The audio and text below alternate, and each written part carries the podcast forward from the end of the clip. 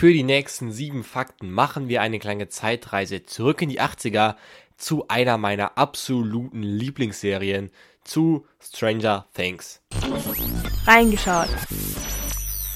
Die beliebte Netflix-Serie sollte ursprünglich ganz anders heißen, und zwar Montauk. Montauk ist ein kleines Dorf an der Ostspitze der Insel Long Island im Bundesstaat New York. Bekannt ist dieses Dorf für eine ziemlich populäre Verschwörungstheorie, und zwar das Montauk-Projekt. Diese Verschwörungstheorie besagt, dass die US-Regierung in den 80ern durch eine Radaranlage versucht hat, die Gedanken von Amerikanern zu beeinflussen.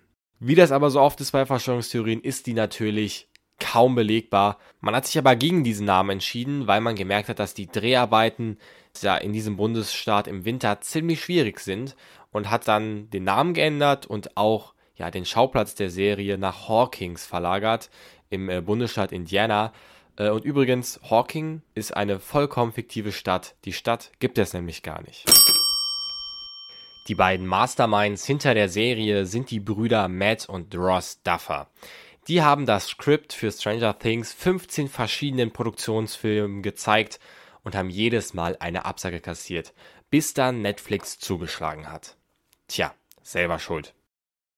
Übrigens, die Leidenschaft der beiden sieht man auch daran, dass sie schon seit der dritten Klasse zusammen kleine Filme drehen. Da kann man nur sagen, früh übt sich. Einen ziemlich großen Einfluss auf die Serie hat der Horrorautor Stephen King. Und man merkt das in Stranger Things, weil es sind sehr viele, ja, Hommagen an diesen Autor. Zum Beispiel Bob. Ihr erinnert euch an ihn, er ist der Freund von Joyce. Ähm, ziemlich netter Typ. Der hat, sagt in einer Folge, er hat Angst vor Clowns, weil er in seiner Jugend, beziehungsweise in dem Fall die 50er Jahre, eine, ja, verstörende Begegnung mit einem Clown hatte. Und zufälligerweise ist Pennywise, also der Clown aus S, auch in den 50er Jahren aufgewachsen könnte man sagen, klar ist Zufall, aber Zufall ist nicht, dass beide in Maine aufgewachsen sind. Also ist vielleicht der Clown, von dem Bob spricht, Pennywise aus dem Roman S, der wiederum von Stephen King geschrieben worden ist. Aber damit nicht genug. Auch der Schriftzug von Stranger Things ist sehr, sehr stark angelehnt an die Überschriften von den Romanen des Autors. Auch umgekehrt gibt es jede Menge Wertschätzung. Stephen King hat sich schon häufig als großer Fan der Serie geoutet, vor allem als großer Fan von Millie Bobby Brown, die er schon vor der Serie einfach eine großartige Schauspielerin fand. Ganz ehrlich, wer fand den Demogorgon nicht total angsteinflößend? Und ich denke mal, vor allem für kleinere Kinder ist das echt eine ziemlich ja, angsteinflößende Nummer. So ging es auch der Schauspielerin von Holly Wheeler. Zur Erinnerung, das ist die Schwester von Mike und Nancy. Die hatte bei den Dreharbeiten so viel Angst vor dem Demogorgon, dass die Produzenten ihr gesagt haben, es wäre ein Monster aus dem Disney-Pixar-Film Die Monster AG und haben ihr so die Furcht vor dem Monster genommen. Finde ich eine ziemlich coole Story. Stranger Things hat nicht nur einen weltweiten Hype zu verantworten, sondern auch eine glückliche Liebesbeziehung. Und zwar die zwischen Natalie Dyer und Charlie Heaton. Die spielen Nancy und Jonathan in der Serie. Und bei den Dreharbeiten zur ersten Staffel hat es 2016 gefunkt und seitdem sind die beiden auch im echten Leben ein Paar.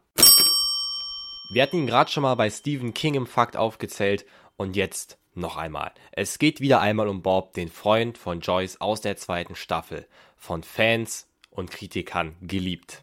Aber eigentlich sollte er schon viel früher sterben. Er sollte schon in der vierten Folge sterben und zwar von Will, der unter dem Einfluss des Mindflayers stand. Weil die Macher den Schauspieler und die Figur so sympathisch und nett fanden, hat man ihn noch vier weitere Folgen leben lassen und er ist dann ja, ja, ziemlich heldenhaft und tragisch in diesem Labor gestorben. Ich würde mich sehr freuen, wenn wir aber vielleicht trotzdem nochmal was von ihm hören würden. Kommen wir zum letzten Fakt dieser Liste. Ich muss ja sagen, die größte Ehre, die einem Schauspieler ja zukommen kann, ist, dass man als kleine Lego-Figur verewigt wird. Und acht Personen aus Stranger Things ist das gelungen.